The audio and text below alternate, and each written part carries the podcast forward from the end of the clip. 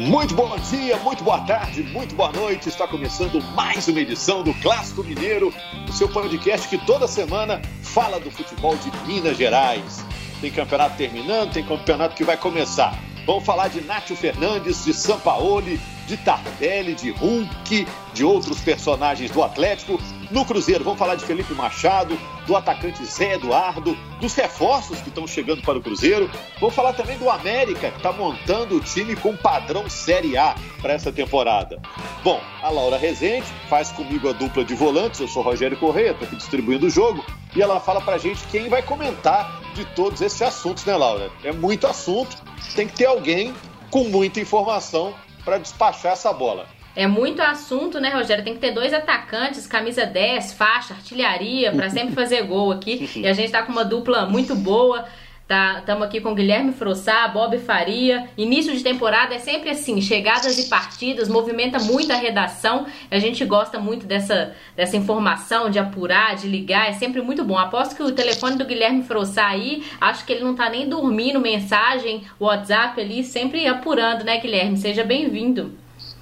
É isso, um abraço, Laura, Rogério, Bob, todo mundo que nos escuta. Tô carregando meu celular umas três vezes por dia, viu? Porque o bichinho tá trabalhando realmente, então na cola aqui, né, do, dos empresários, dirigentes, enfim, tentando apurar tudo aquilo que diz respeito ao mercado de transferências. É uma época sempre muito agitada, né? Esse ano tem a particularidade de que a gente ainda tá aí, né, no caso da, da Série A, aí na reta final de campeonato e ao mesmo tempo no planejamento para a temporada seguinte mas estamos aí dando conta aí da, das duas demandas, tanto dos jogos quanto do, do, mercado de transferência, porque 2021 vai ser certamente um ano muito cheio aí para Atlético, para Cruzeiro e para América. Bom, o Frossar essa semana já deve ter respondido várias vezes perguntas sobre o Nátio Fernandes, o 10 do River Plate, que está vindo para o Atlético. Bob Faria, o, o Nátio, vou começar já perguntando, vamos direto ao assunto é considerado por alguns o melhor jogador em atividade hoje na Argentina. Mas ele nunca jogou fora do futebol argentino. Você acha que vai dar certo? Você está confiante? Você está com o pé atrás? Como é que é, Bob? Um abraço, pessoal. Um abraço para a Laurinha, Rogério. E, Frassá, vou te dar um, um conselho aqui, velho. Durma. Porque um dia isso vai fazer falta. Não fica sem dormir, não. Você dorme porque a notícia vai continuar acontecendo, você vai continuar apurando, mas dorme. É, respondendo diretamente, eu acho que tem tudo para dar muito certo. É um jogador de extrema qualidade, é um jogador de muita habilidade, é, com um potencial muito grande. Acho que ele vem para uma estrutura muito boa, não vai carregar sozinho o peso de ser o ídolo, de ser a, a solução do time. Acho que isso vai estar dividido ali no Atlético. Tem alguns jogadores que vão carregar esse peso com ele, especialmente o Hulk. Então, eu acho que tem tudo para dar certo. É claro, é uma coisa é jogar em casa, outra coisa tem toda aquela adaptação, outro país, outro sistema, outra outra vida. A gente não sabe como é que o ser humano vai é, reagir a essa mudança. Vamos lembrar que os atletas são seres humanos. É, mas se ele conseguir passar por essa transição uh, humana, do ponto de vista do atleta, do, do futebol, não tenho dúvida que dará muito certo. Bom, Frossar, é, ele já foi elogiado pelo falecido Maradona, né, o genial Maradona, pelo Riquelme, tem 31 anos, é um meio-campo, é canhoto, foi campeão da Libertadores de 2018 com o River. E, e o, já tem até uma previsão de quando ele chega, né? O Atlético não anuncia oficialmente a contratação, né, Frossar? Mas você já sabe a data em que vai esperar ele, né? É isso, Rogério. O Atlético mantém aquela cautela natural numa negociação desse porte. Né? Nós estamos falando aí de uma contratação internacional, de um jogador que está custando aí é, na casa dos 6 milhões de dólares, né? São mais de 30 milhões de reais. É uma negociação complexa, enfim, que já de fato chegou numa, no meio termo ali, os dois lados né, fecharam o um acordo, o Atlético fechou com o jogador, tá tudo certo, mas o Atlético, enquanto não tem ali tudo é, certinho, papel timbrado ali, contrato assinado, vai segurar essa, esse anúncio oficial, né? O clube já tem, inclusive, todo o planejamento ali do anúncio de redes sociais, tudo prontinho, é realmente o jurídico dar o ok para o Atlético anunciar, mas a chegada do Nacho está prevista para o fim de semana, ele deve desembarcar em Belo Horizonte no domingo, né? E aí todo aquele aquele processo natural ali de exames e vai conhecer o CT, conhecer os companheiros, assim como o Hulk e o Dodô, que são os outros é, reforços já confirmados, ele fica à disposição a partir do Campeonato Mineiro, né? Concordo muito com o Bob, acho que é um jogador realmente tecnicamente muito acima da média, né? Você citou aí os elogios do Riquelme, os elogios do Diego Maradona e curiosamente ele foi elogiado até pelo Fred, né? Que hoje é um desafeto jurídico, vamos dizer assim, do Atlético, né? Na época que o Fred estava no Cruzeiro, ele deu uma entrevista elogiando muito o Nacho, que tinha sido adversário do Cruzeiro na Libertadores de 2019, né? os dois times se enfrentaram, dois empates e o River acabou passando nos pênaltis. E o Fred falou ali, fez grandes elogios ao Nath, falou que é craque, que desequilibrou os dois jogos. Então, realmente é um cara que chega com status de, de, grande jogador, né? A gente até fez uma matéria lá no GE. Globo, é, lembrando que no fim de 2014 o Atlético buscou o Lucas Prato que havia sido eleito lá na Argentina o melhor jogador do campeonato argentino em 2014, né, jogando no Vélez. E o Prato foi muito bem no Atlético, foi uma peça importante, querido pela torcida até hoje. Então o Nacho tem tudo aí, na minha opinião, para seguir o mesmo caminho. Ô Laura, é, você está sempre acompanhando as redes sociais e também lá no GE, que é a nossa página na internet. A contratação do Hulk já foi um impacto enorme, né? Aí até quem acompanha o futebol mais ou menos entrou na brincadeira, né? Porque o Hulk é um cara carismático. O Nacho tem um impacto maior no meio do, da boleirada, né? De quem acompanha mais o futebol sul-americano, né, Laura? É, e eu concordo com os meninos, é um jogadoraço, como a gente diz, é, e vai de encontro com o que o Atlético quer é, para os próximos anos. O novo presidente do Atlético fala muito em ser um, um, time referência na América Latina. É isso que o Atlético tem buscado até nas suas contratações, nesse planejamento é, que começou nesse, no ano passado, em 2020, mas o Atlético tem é um planejamento nos próximos anos. 2021 parece ser para o Atlético um ano de colher frutos, né? De, de ter novas contratações, de buscar títulos e vai de encontro de ser referência, né? Buscar novos nomes no mercado sul-americano e trazer esses nomes para o Atlético. Como você disse, o, o Nath não vai ter esse peso de ser é, o camisa 10 como um único, até que ele vai dividir esse peso com o Hulk e com outras contratações, com outros jogadores que já são muito referência no Atlético. E falando das redes sociais que você perguntou, Rogério, sim, o Hulk mexe muito mais com o brilho lúdico, né? por causa do personagem, eu acho. Mexe com as crianças, mexe muito com, com essa parte lúdica por causa do personagem. E e o, o, o Nacho mexe muito com, com, com o futebol raiz, assim, aquele cara que acompanha futebol, que gosta de ver o campo, que quer ver o time tendo um craque dentro de campo, não que o Hulk não seja, mas mexe mais com, essa, com esse futebolês que a gente fala, né? É, não, dá pra, não, não, dá pra, não dá pra negar é, que o Hulk é uma personalidade do futebol maior do que o Nacho. É um astro internacional, intercontinental, né? É um cara que tem história na seleção brasileira, é um cara que tem, é, enfim, é, um, um, nome, digamos assim, nível mundial maior do que o do Nacho.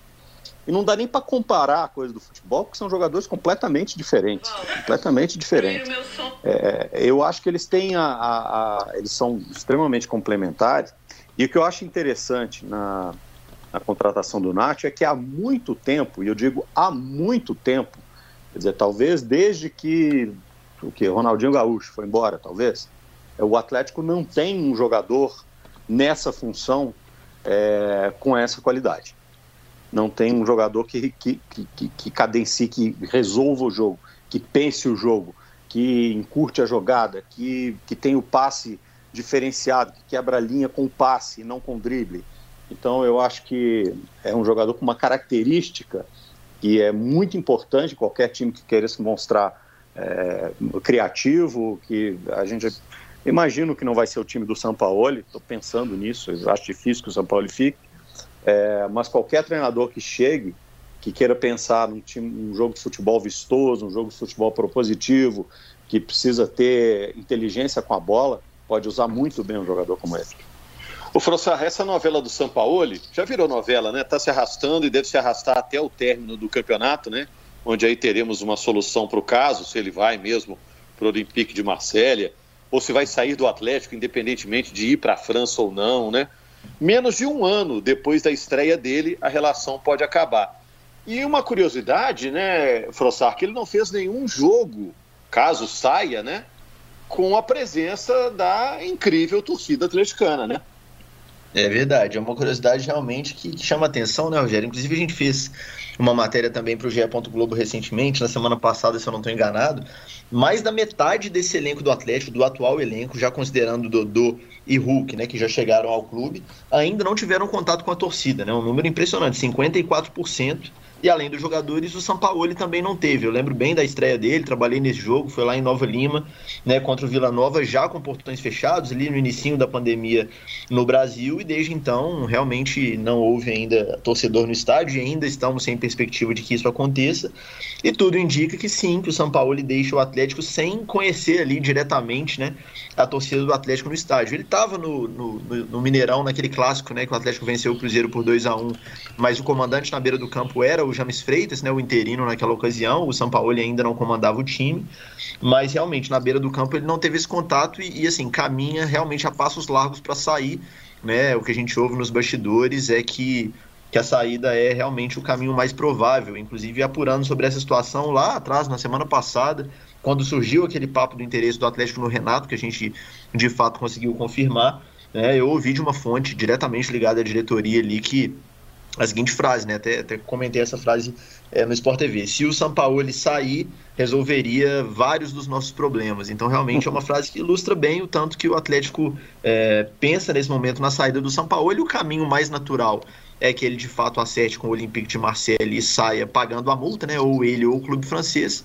Mas não me estranharia, Rogério, caso ele não acerte com os franceses, que mesmo assim o clube e o São Paulo cheguem a um consenso de rescisão contratual e aí a, a dúvida seria só quem vai pagar a multa. Mas realmente a saída do São Paulo está muito próxima. Sabe que Agora, eu penso disso, Rogério? Ô, Bob, só me desmente aí vocês se, é. se eu estiver errado. Dependendo da colocação do Atlético no campeonato, por exemplo, classificando para a fase de grupos da Libertadores, tem um bônus, tem uma grana a mais para o Sampaoli. Então ele pode pagar a multa com o que o Atlético pagar para ele, né? É, pode. É, aí é uma questão de, de, que bolso que vai sair, né? Se é do bolso esquerdo para ir no bolso. E, é, em, é, em, em, geralmente, quem lava ferro é o clube. Geralmente, quem, quem acaba arcando com, com as consequências é o clube. Aí tem uma demanda judicial, tem uma coisa aqui, outra ali. Eu queria dizer duas coisas. Será uma pena para o São Paulo se ele for embora do Atlético sem conhecer a torcida, porque eu acho que uma das grandes experiências para qualquer pessoa que possa trabalhar num clube com uma torcida como a do Atlético é, é ter esse contato. Né? Então, eu acho que terá sido uma, uma grande perda para a experiência de vida dele não ter tido esse contato próximo com o torcedor do Atlético. É, e isso me faz pensar um negócio, sabe, gente? É, eu, são duas situações e eu acho que as duas situações elas são verdadeiras. Eu acho que os clubes no Brasil eles prometem demais para suas capacidades de, de, de, realização, mesmo clubes quando estão vivendo uma fase de bonança, como, como é o Atlético, é, prometem muito para contratar, prometem mundos e fundos, e depois ah, não é bem assim, não foi desse jeito, não, você não é essa autonomia, ou então não tem essa grana, ou então esse não quer. Enfim, prometem demais e não cumprem. E os treinadores são mimados pra caramba também, a maior parte deles, entendeu? De uma certa forma. Porque, não só porque, ok, eles aceitam é, baseado em promessas, mas depois ainda querem mais do que foi prometido, ainda querem é, exigir uma série de coisas. E, e eu acho que a, a relação do, do, do, São Paulo com o Atlético foi uma relação é, que se construiu muito na base do, do diva lacaio, entendeu? É, ninguém podia contestar, ninguém pode cobrar, ninguém pode achar ruim, não conversa com, não conversa com esse, não conversa com aquele, vivo na minha bolha, é, sabe, sou um gênio incompreendido, eu acho isso chato pra caramba. É, isso acaba gerando um desgaste que, mesmo com toda, toda a qualidade, mesmo com toda a inteligência, mesmo com toda a capacidade, é, na hora que dá uma balançada na confiança, vem essa frase que o Frossá citou, né? Se ele for embora, resolve um monte de problemas, mesmo tendo as qualidades que tem. Então, eu acho que é, isso é uma questão crônica no Brasil. Né? Os clubes prometem muitas vezes é, o que não querem ou não podem cumprir, e os treinadores, né, muitos treinadores são mimados demais e ficam aborrecidinhos quando não tem exatamente aquilo que eles querem, que nem sempre foi prometido. Só para a gente fechar o Atlético, é, Laura, você acompanhando aí, eu queria saber o sentimento que você tem em relação à opinião dos atleticanos, vendo aí os comentários, o agito nas redes sociais. A maioria quer que o São Paulo fique, ou a maioria quer que o São Paulo saia? Ou, ou tanto faz? Difícil responder essa, falar do sentimento do outro, hein, Rogério? eu Mas acho pelo que... que você está acompanhando, porque eu tenho minha opinião. É, eu acho que o torcedor ele tá um pouco dividido, assim. Frossá pode falar mais, porque o torcedor incomoda muito o Frossá na rede social do Frossá por ele ser uma referência de cobertura do Atlético. Mas eu acho que tem o torcedor que quer que o São Paulo saia e tem o torcedor que acha que tem que ter uma continuidade. Em relação à continuidade, eu ia falar justamente sobre isso. O São Paulo não dá continuidade em nenhum trabalho que ele tem. É, ele fica uma temporada no clube, foi assim no Santos, é, foi assim no, no, Acho que no Emelec também, foi uma temporada só. Na Universidade do Chile, acho que ele ficou dois anos no, no máximo, me corrijam se eu estiver errada. O Sevilha também foi um ano só, também uma temporada. Ele não dá continuidade, ele não fica mais de uma temporada no time que ele comanda comanda. Então, assim, é, seria o Sampaoli time de uma temporada só. E lembrando que ele não ganha um título de expressão desde 2015. É, ele foi, foi campeão mineiro no ano passado, mas é, o Atlético agora está sonhando com coisas maiores, é brasileiro, Libertadores e tudo mais. É, o Frossar, vou ter que te perguntar: você acha que o sentimento da torcida é pró-São Paulo ou é anti-São Paulo? Realmente, pergunta difícil. Eu acho que, que tá bem dividido, viu, Rogério? Eu acho assim, pela primeira vez em muitos anos, o torcedor do Atlético chegou numa reta final de temporada, de fato acreditando num projeto um pouco mais de longo prazo. Eu me refiro à reta final não agora, diria um mês atrás, dois meses atrás, a, a, imagem, assim, o cenário indicava que o São Paulo cumpriria o contrato, ele tem contrato até 2021, e o trabalho dele não é ruim, é, aliás, é, é bom na minha opinião, e na, na, avaliação interna também, pelo que a gente andou apurando, a diretoria do Atlético entende que o trabalho dele é bom sim, né, mas uma série de fatores extra-campo e, e, e, gasto também, né, o valor da comissão do São Paulo é muito alto, é, indicaram ali a diretoria que o caminho a ser seguido agora é a troca no comando, e o torcedor aos poucos vai percebendo, né, que de fato não é uma relação simples, que de fato o extracampo não funciona tão bem, né? E, e dentro de campo também eu acho que o São Paulo é, vacilou em, em muitos momentos, né? Acho que o Atlético perdeu alguns jogos, especialmente agora na reta final de Brasileirão, que que são motivos de, de, cobranças fortes, assim, na minha opinião. Então eu vejo é, o torcedor dividido, mas aquele que compreendeu que realmente a harmonia não existe mais entre treinador e direção, porque de fato essa harmonia, é, ela nunca foi 100%, mas ela já foi maior. Esse torcedor, ele, a maioria deles, pelo que eu percebo, já já torcei por uma saída e aí a partir daí Até... passa a ser a discussão de quem que vai vir para o lugar, né, Rogério? Até porque a direção mudou, né, professor? Sim, a direção mudou diretor, mudou, mudou presidente. E é curioso você falar disso, então... só, só para fechar, é curioso, é ótimo, ótimo, ótimo lembrete, assim, porque quando essa diretoria nova, capitaneada pelo Sérgio Coelho, assumiu o clube, ela assumiu garantindo a continuidade do São Paulo, né? Dizendo o São Paulo será o treinador de 2021, ele tem contrato e vai permanecer. Só que mesmo essa nova diretoria, essas novas pessoas que tomam conta do clube, perceberam ali nos bastidores coisas que justificassem a troca. E assim, falo com, com muita segurança porque conversei com muita gente, né?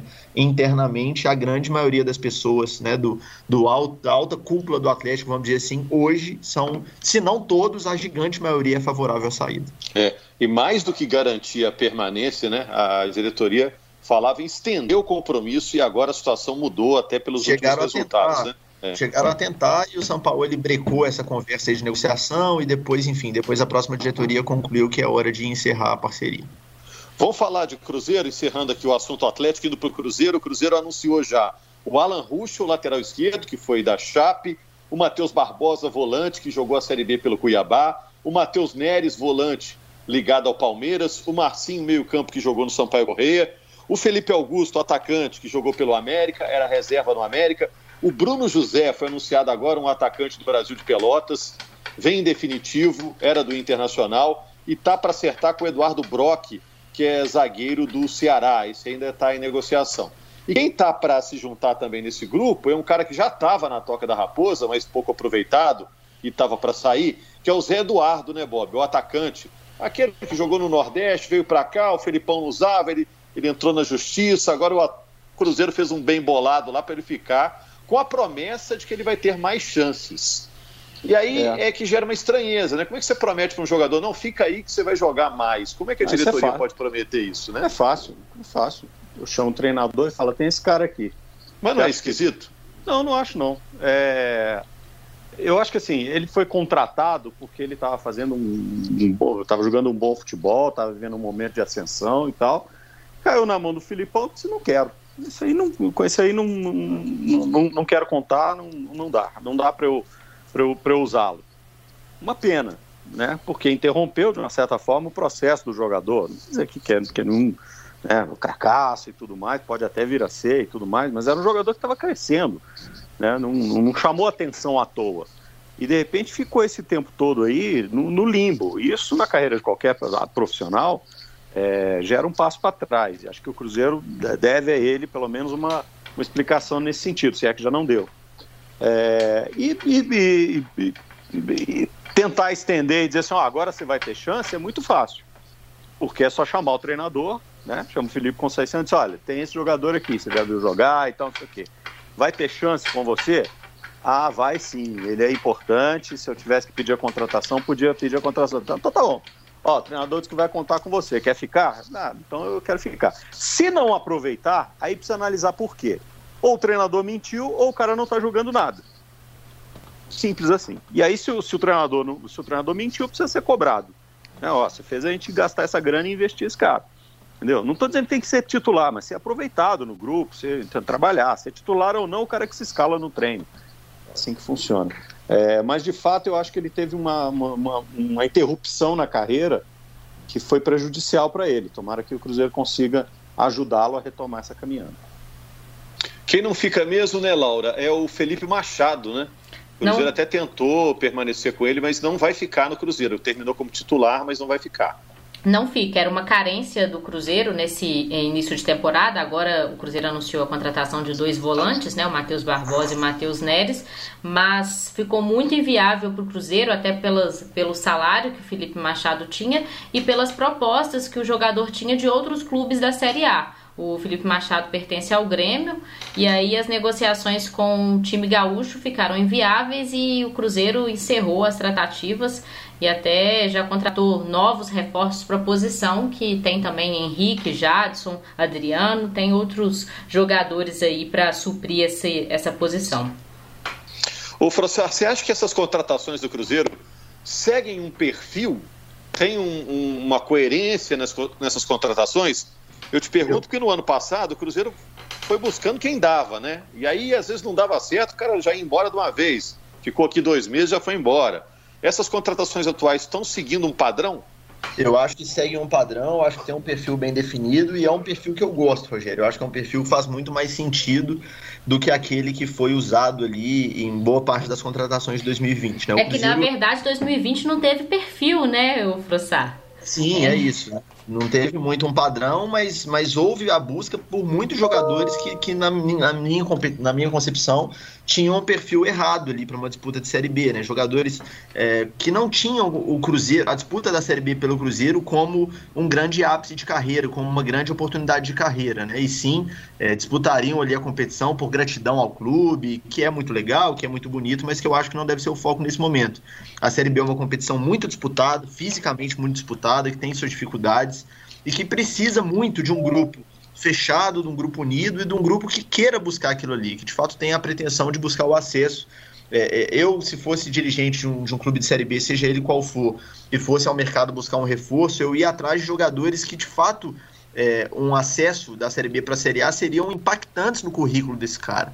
Né? Então, quem são esses jogadores? São jogadores que vêm de boas é, campanhas na própria Série B, né, que é o caso de vários jogadores que o Cruzeiro está buscando, né, o Marcinho, que vem do Sampaio, enfim, uma série de outros jogadores. Então, é, esses caras que, que terão no Cruzeiro, obviamente, também pela grandeza do clube, né, mas também pela competição e pela busca do acesso à Série A, é, como um grande objetivo de carreira, de fato engrandeceriam o currículo. Então eu vejo esse perfil como o perfil mais correto e é o perfil que a gente viu dando certo aí nos clubes, por exemplo, que conquistaram acesso, né? O Cuiabá, o América, a Chape, enfim. São, são elencos formados por jogadores não tão de renome assim, né? Menos badalados no mercado nacional, internacional. O Cruzeiro teve com Marcelo Moreno aí, como grande contratação para 2020, por exemplo, e não funcionou. Então eu acho que esse perfil faz muito mais sentido e, e colabora, corrobora né, com o perfil do treinador também, do Felipe Conceição, que é um cara acostumado a trabalhar com o jogador, quando o jogador jovem, com o jogador em ascensão na carreira, né, e não é, em declínio, vamos dizer assim, e eu acho que as chances de acesso nessa temporada 2021 crescem muito com esse novo padrão de, de reforço do Cruzeiro. O Bob, é isso mesmo que o Frossar falou? O Frossar falou bonito, né, porque era uma revelação aí da nossa redação, mas tá chegando os caras com sangue no zóio, né, Bob? É. Eu, eu, eu sempre fico pensando o seguinte: é, o jogador é contratação, né? Quando ele chega, ele vira, ele vira reforço quando ele joga. Ele vira reforço quando ele acrescenta, quando ele resolve um problema. Né? É, então, você pega o perfil dos jogadores, são jogadores que têm um, um potencial para montar um time competitivo e experiente, sim, tem. É, Felipe Conceição pode trabalhar com esse tipo de jogadores, está acostumado a orçamentos um pouco mais contidos, sim, tudo isso é possível. É, o Cruzeiro vai conseguir equacionar e manter os compromissos em dia, porque tem isso também. É, vai, fazer, vai fazer o time, vai contratar o time, mas passa três meses sem pagar salário para ver o que acontece. Se o time bom não para de jogar. Entende? É, então eu acho que são todos, são todos boas contratações é, conceitualmente falando. Se você é, reforços, vai depender do que vai acontecer. Havia até uma preocupação, é, a reapresentação foi essa semana, se todo mundo ia voltar das férias, né? Porque o Cruzeiro está com essas, essas pendências salariais. Mas acho que esse caso aí do Jadson Silva, que foi negociado, o caso do, do Kaká também, que, que foi para o Japão, é, isso tudo já deu uma acalmada, né? Porque todo mundo voltou das férias, então acho que houve uma promessa, ó. Estamos é, atrasados, mas já estamos negociando uns caras aqui, vamos pagar vocês, né? É, Agora, porque o... eu acho isso estranho, só para dizer, eu acho, quer dizer, não é, chega a ser estranho, cada um sabe exatamente como lidar com as suas questões, mas é, o jogador precisa pensar o seguinte, o cara que tem contrato, se ele, não, se ele tem, é, se ele está infeliz e tem possibilidade de trabalhar em outro lugar, vai, entendeu? Agora, se não é o caso, se ele tem contrato, se ele quer cumprir, se ele acredita e tudo mais, só existe um jeito de ajudar o clube a fazer o, o dinheiro para pagá-lo, que é desempenhando bem, que é performando bem. Né? É. Então, de mas... outro jeito, as coisas não funcionam. É, mas demora, demora o dinheiro a pingar, né? O, a grana não vem imediatamente, ah, tá mais sem torcida, né? Tem almoço de graça, não? É. Ô, ô, Laura, agora, é, agora porque a gente acompanhou também mais a Série B nessa temporada que passou, né? Porque o Cruzeiro estava nela, envolvido, o América também fazendo grande campanha, né? Alguns desses caras que chegaram a gente conhece muito bem e sabe o que, que os caras podem render, né? Alan Ruschel foi muito bem, né? Liderou a Chape na volta à Série A. Esse Bruno José jogou bem pelo Brasil de Pelotas. O Marcinho jogou bem pelo Sampaio Correia. São apostas futebol tem surpresas, né? Mas parecem apostas mais certeiras para essa temporada, né, Laura? Verdade. Menos, é, não é no escuro, né? Como Verdade. foi no ano passado, né? E eu tô curiosa para ver como que o Felipe Conceição vai montar esse time, pelo menos a, a base, essa espinha dorsal titular aí do Cruzeiro. É, tem, apesar dos reforços, tem nomes aí que são um pouco, digamos, medalhões, tem sobes. Eu não acho, por exemplo, que Marcelo Moreno tem lugar nesse time é, mesmo na temporada passada, fez uma temporada passada muito ruim, muito mal. É, eu não sei como que o Cruzeiro vai montar, eu não sei como é que o Felipe Conceição vai montar esse time, estou curiosa. Principalmente com esses reforços desse, desse pessoal que chegou da Série B.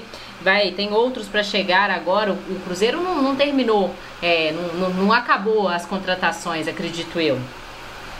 É, e falando do América, que o América estará na Série A, rapidinho falando do Coelho, 13 jogadores que estão no elenco do América já jogaram a Série A. E o GE. Globo, é, nossa página na internet, fez até um time hipotético só com jogadores que já atuaram pela Série, ba, série A e que estão no elenco do América.